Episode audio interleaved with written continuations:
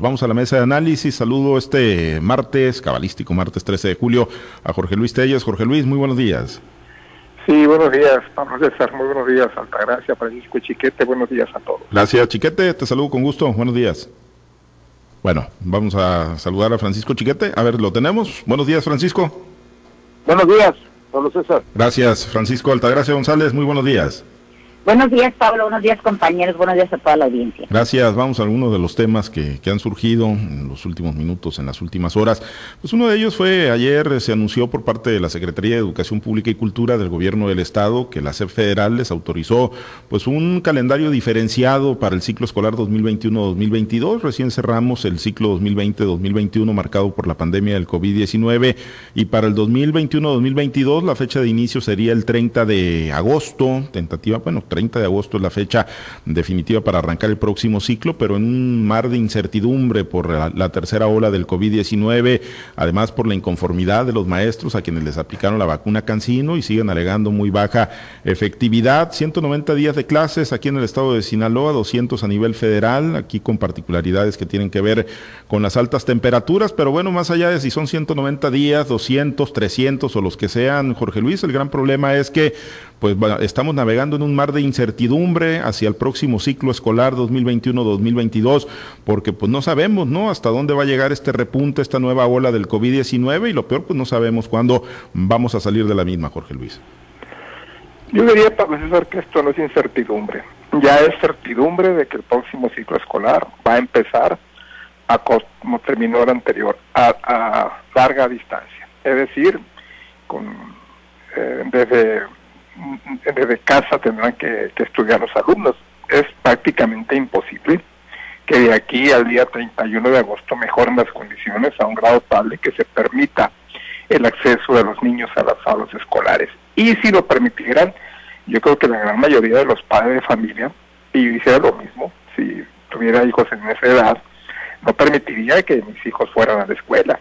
Preferiría mejor que tuviera el año a exponerlos a un contagio ya se ya se hizo el, experimento en, ah, inclusive aquí en Sinaloa de, de, hacer un, un, modelo de, presenciales con, con, asistencia reducida con eh, alternando los alumnos que iban un día sí y otro no y aún así se produjeron casos de, contagio los que obligaron a suspender inmediatamente ese programa luego pasó en la Ciudad de México entonces yo no veo incertidumbre yo veo certidumbre de que las clases lamentablemente, lamentablemente, porque creo que esto va a impactar directamente en el desarrollo mental del, niño y también del joven, que, que, va a secundaria, preparatoria, incluso a la educación profesional, porque la Universidad Autónoma de Sinaloa ya dijo que no va a tener clases presenciales mientras la situación no mejore notablemente. ¿Cuánto falta para esto? Pues falta mes y medio. ¿Ustedes creen que en mes y medio la situación se va a llegar a un nivel en que se pueda este permitir el acceso de, los alumnos a, clases en, las aulas? Yo lo veo sencillamente imposible. Habría que pensar, si, bien nos va, en el, segundo semestre del ciclo que empieza ahora el 30 de agosto. Entonces, para mí es irrelevante, ¿no? Es irrelevante que sean 200 o 190 días, porque la reducción de, 10 días se da, ¿por qué? Porque el argumento de las autoridades educativas de Sinaloa siempre ha sido el mismo, ¿no? Las altas temperaturas que se producen en Sinaloa, la falta de áreas acondicionados en la mayoría de las escuelas, porque son contadas las que tienen equipos de aire acondicionado, y por eso es que se busca reducir el ciclo escolar a 10 días, buscando quizás pues que el alumno el niño, el joven, esté expuesto lo menos posible a las altas temperaturas. Pero en una situación, en un escenario de, de a distancia, pues para mí es irrelevante, da lo mismo 190 días que 200. Lo importante es que se fuera planeando ya una situación de volver a las aulas cuando la situación lo permita, pero tener ya un plan bien definido. Te digo, para mí esto me parece difícil, difícil, imposible que sea en el primer semestre pero lo mejor sí puede ser en el segundo. El hecho de que la vacunación se esté desarrollando a buen ritmo ya en el país, porque va a buen ritmo, a buen ritmo, que la gente no se, esté yendo a vacunar, es otra cosa. Esto marca una esperanza, una esperanza sólida, creo yo, de que esta situación que estamos viviendo, esta burbuja, va tiene, tiene que desaparecer pronto y volver a, la estabilidad que teníamos en, semanas pasadas, apegándonos a, la veracidad de las cifras oficiales, o sea, siempre, siempre en función de creer en las cifras que te da a conocer el gobierno del Estado, el gobierno federal. Para mí es imposible el regreso a casos presenciales, es mi opinión, e imposible, e imposible que la situación, que imposible que la situación mejore de aquí entonces. ¿Coincide, Chiquete, de que imposible, de que más que incertidumbre es una certeza de que no se podrá desarrollar de manera presencial el arranque del próximo ciclo escolar? Puesto que sí. Creo que es un error de las autoridades educativas. Cuesta trabajo entender por qué toman estas decisiones, ah, viendo que está, como sociedad de un fracaso estrepitoso, con la pretensión de cerrar el ciclo anterior este, de manera presencial, aunque sea parcial. Eh, no hubo resultados, la gente no mandó a los hijos, los pocos que fueron registraron contagios, en fin, fue, un fracaso absoluto. ¿Por qué insistir? Lo entiendo a partir de un testimonio que da una maestra de aquí de Mazatlán, en el Facebook. Hace una narración de sus problemas para trabajar a distancia con los alumnos. Dice que ella es maestra de español en secundaria, en tercero de secundaria, de sus 207 alumnos, a pesar de que ella hizo el esfuerzo, vio que la mayor parte no tenían acceso a Internet. Y casi todos tienen acceso a datos, es por el celular y no con planes, sino con simples recargas. Bueno, ella renunció al Zoom, al Meet, y se dedicó a trabajar en grupos de WhatsApp organizó sus grupos de diferentes formas, les eh, presentó proyectos, los trabajó, en fin. Solo un 47% resultó aprobado. Luego ella trató de rescatar más gente e hizo proyectos especiales para trabajar en conjunto. Y de esos, solo el 40% logró restablecerse. Así que hay un altísimo nivel de reprobación. Pero lo peor fue cuando empezó ella a hablar con los padres de familia para que pues, le, echaran nada, le ayudaran al muchacho o a la niña. Y hubo algunas respuestas positivas, pero hubo otras que no solamente se declararon incompetentes los padres, que no les alcanzaban los conocimientos para ayudar a, a los, los proyectos de trabajo, sino que hubo otros que dijeron de plano que sus hijos estaban trabajando y ellos ya no los podían sacar de ahí porque no tenían cómo vivir. Otros que dijeron que ya el hijo no quería y que ellos no lo pueden controlar. Y otros más que mostraron cómo usamos el conocimiento para lo malo. Argumentaron que ya sabían que la SEP había dado instrucciones de poner por lo menos un 6 de calificación de manera que no iba a haber reprobados. Y atendiéndose a eso, pues dejaron a los hijos a su libre albedrío. Entonces hay un problema muy serio en la capacitación de las generaciones actuales en todos los niveles escolares. Esa es la desesperación, junto con la economía, por supuesto, de los gobiernos para tratar de llevar a los chamacos a las aulas de nuevo. Pero con esta tercera ola, que ya hasta el gobierno federal está reconociendo su existencia, pues ya no es viable y no es entendible que insistan, que crean que pueden imponerle a la sociedad una cosa que nadie debe estar dispuesto a aceptar. Sí, coincido, coincido totalmente. Es una situación que se ve muy, muy complicada, ¿no? Que pueda arrancar el ciclo el 30 de agosto, como está programado en el calendario escolar, pero también, pues lo que hay que reconocer, y digo, entendiendo la, alta transmisibilidad, por ejemplo, de la variante Delta, como lo han dicho las autoridades, Altagracia, pues sí, para los niños, para los padres de familia, eh, pues hay, hay, hay un impacto socioemocional, lo decía hace unos momentos en la entrevista con Alfonso Mejía, el secretario de Educación Pública, pues ese también es el gran tema, ¿no? Aunque los maestros pues han dicho que no quieren regresar a las aulas y menos porque quedaron totalmente inconformes por la aplicación de la vacuna Cancino, que bueno, pues trae el mito, ¿no? Yo no sé si sea mito realidad, no, no soy doctor, no soy científico, pero pues se ha manejado mucho que es de las que tiene menor nivel de efectividad y con todas esas variables, Altagracia, pues sí se ve complicado, ¿no? El inicio del ciclo escolar. Mira, hay una desesperación por parte de las autoridades educativas eh, por, por tratar de revertir ya no el bache educativo, sino el socavón que se le eh, ocasionó con el tema de la pandemia al tema educativo en México. No, no es que hayamos venido de una educación de excelencia, pero por lo menos estaba cumpliendo ciertos estándares que permitían el transitar de los alumnos desde los niveles primarios hasta los niveles eh, profesionales de, una manera casi normal. Lo que pasa es que en México, como bien se dice, cuando en Estados Unidos o en otras, en otras potencias del mundo les da gripa, en México nos causa neumonía. Y hoy en México se están dando cuenta que el sistema educativo es endeble, ¿no? Eh, aquí, por ejemplo, si hablamos eh, puntualmente de lo que decía el secretario en la mañana, hablaba de que en Sinaloa era un tema diferenciado por el tema del calor. En Sinaloa el calor no empezó ayer ni empezó el año pasado. El calor en Sinaloa ha sido el tema de vida de todos nosotros y no han podido ni siquiera revertir el daño que se puede ocasionar cuando llega la temporada de calor eh, con, con la instalación de aires acondicionados. Es más, todavía tenemos techos de cartón y, y le siguen aduciendo este tema. Me parece que la incapacidad de las autoridades estatales y federales queda de manifiesto. Ahora, si estamos viendo, por ejemplo, que nuestro país vecino del norte, aunque es una potencia económica, los niños están asistiendo a clases, ¿cómo es posible que en México no tengamos todavía una estrategia a más de un año que inició la pandemia, a más de un año que están abandonando las aulas para hacer que estos niños regresen a la escuela, ¿no? Eh, sin embargo, también vemos cómo nosotros como padres de familia actuamos con una doble cara. Los niños no pueden ir a la escuela, pero los niños están en el parque, los niños están en las playas, los niños están en los hoteles, están en los centros comerciales, están jugando todos los días afuera sin las mínimas, este, sin, los mínimos eh, cuidados ni medidas de sana distancia y el uso de cubreboca y el gel. Entonces, en México seguimos usando la doble cara cuando nos conviene es cierto que el riesgo de contagio es inminente, pero también es cierto que nosotros como padres de familia hemos fallado, no hemos educado a nuestros hijos para, para estos temas.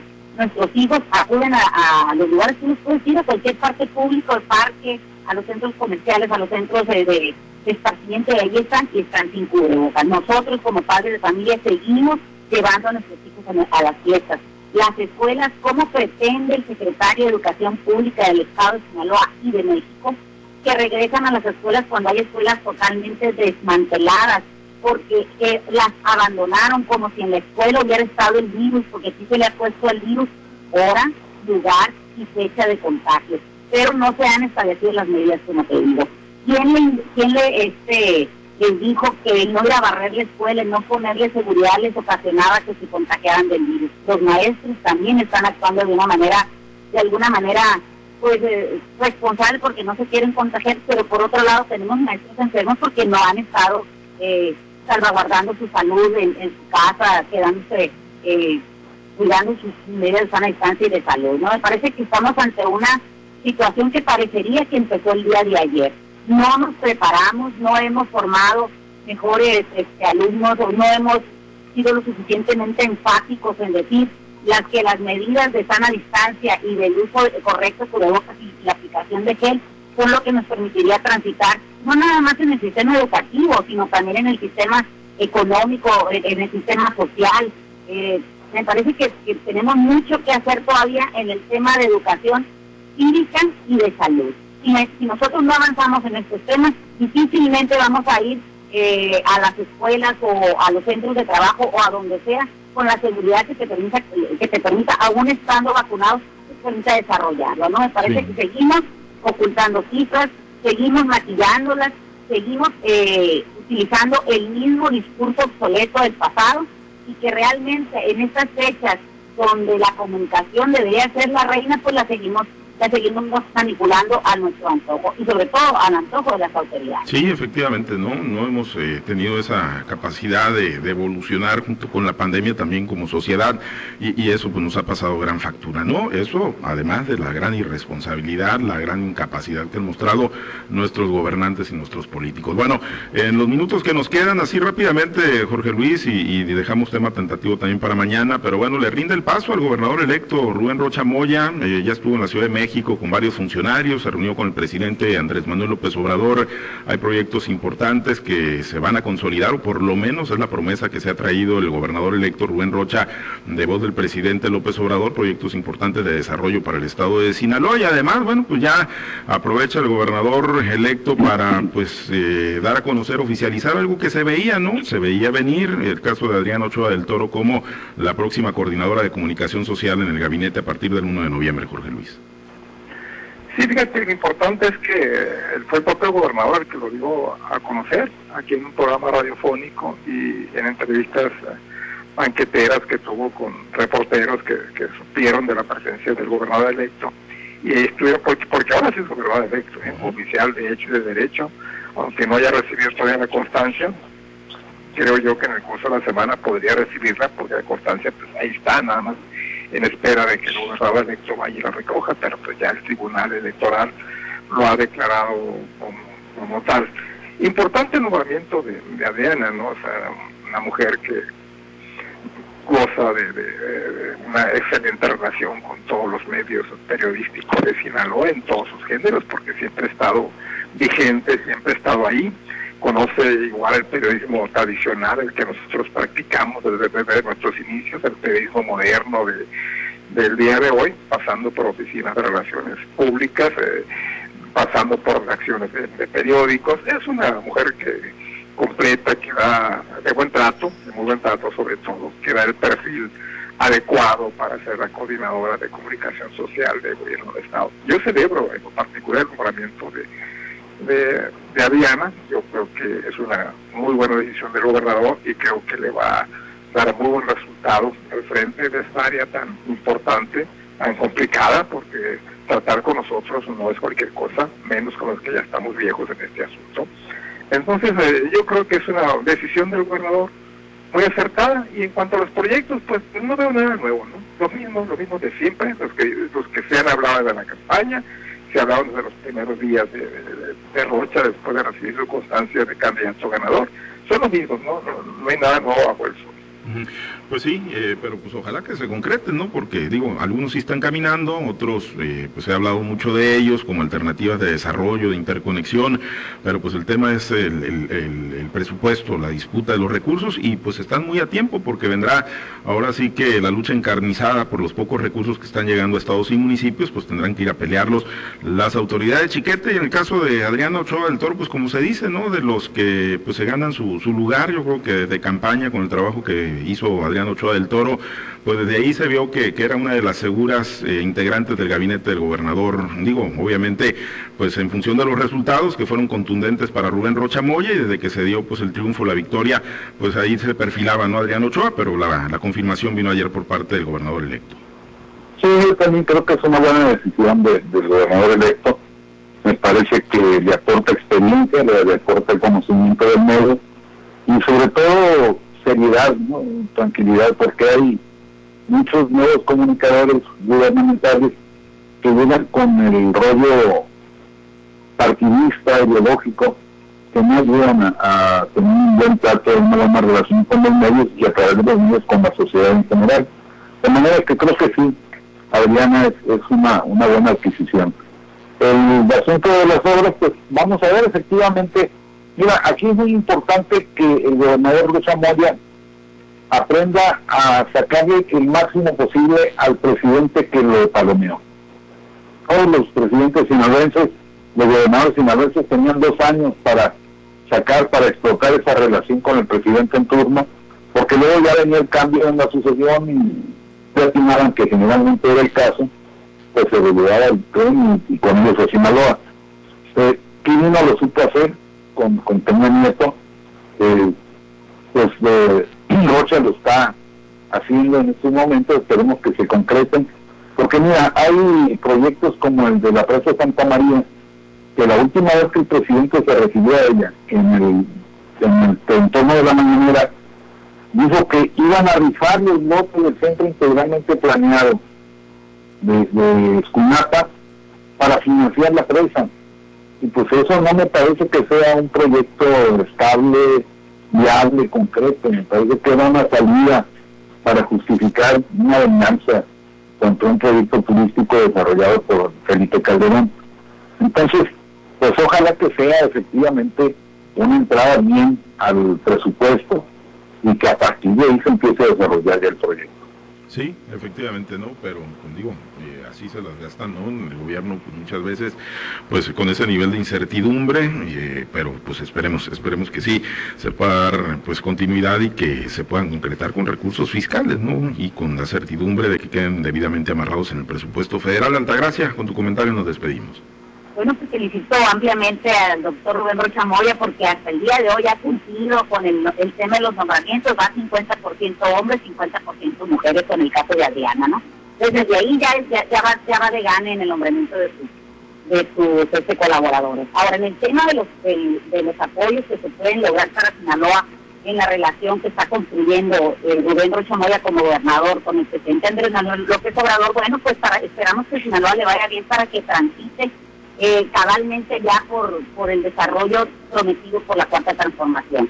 El tema de la presa Santa María, ese es el tema del, tema de las presas Picacho, es muy importante porque esas obras, esas grandes obras ahí están y sería un detonante en el, en el sur de Sinaloa el contar ya con los sistemas de riego que permitieran que se desarrollara la agricultura más ampliamente en esa zona. No, eh, hay que hay que hacer notar que el gobernador electo, Rubén Rocha le está apostando a eso precisamente, al detonar a Sinaloa eh, con el tema de las actividades agropecuarias, con el tema del turismo y sobre todo brindando la seguridad eh, para el niño, ¿no? Eh, también lo que es importante que, ha hecho notar el presidente, acompañando y respaldando las, las de gobernadores, es el tema de establecer bolsas estatales para el tema de la pesca, por ejemplo, que sabemos que es una actividad altamente marginada que necesita el rescate urgente por, medio del presupuesto. Ahora hay que ver cuáles serían los renglones que se desconizarían si es que esta información que se nos ha dado a través de los gobiernos anteriores de decir que era imposible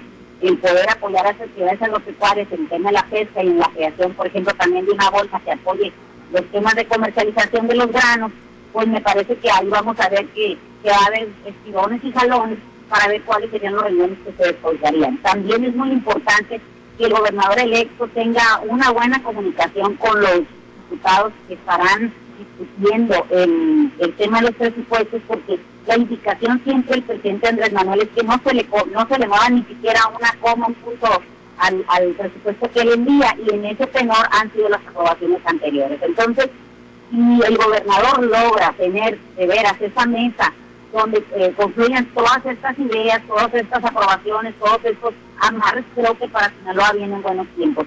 Dependerá siempre del presupuesto que se le apruebe a nivel federal del presidente y sobre todo las prerrogativas que pueda lograr el gobernador y sobre todo también cuál será la distribución que dé el Congreso Estatal para las actividades o para los este, para los puntos que se quiera apoyar. Me parece que todavía seguimos en este transitar, vamos a ver qué viene, vamos a ver el paquete económico que se presenta y sobre todo vamos a ver cómo queda al final aprobado ese paquete. Muy bien, pues la cruzada inicia de las gestiones, viene la lucha ahí por el presupuesto federal y esperemos tiene mucha claridad el doctor Rubén Rochamoya, eso sí, en los proyectos y en lo que se necesita para el estado de Sinaloa. Nos despedimos, Altagracia, muchas gracias, excelente día. Que tengan un excelente día, gracias. Gracias, Jorge Luis, muy buen día. Sí, buen día, buen día a todos. Gracias, Chiquete, excelente martes. Buen día, saludos a todos. Gracias a los compañeros operadores en las diferentes plazas de Grupo Chávez Radio. Muchas gracias Herberto Armenta por su apoyo en la producción y transmisión de Altavoz TV Digital. Nos despedimos. Soy Pablo César Espinosa. Le deseo a usted que tenga un excelente y muy productivo día.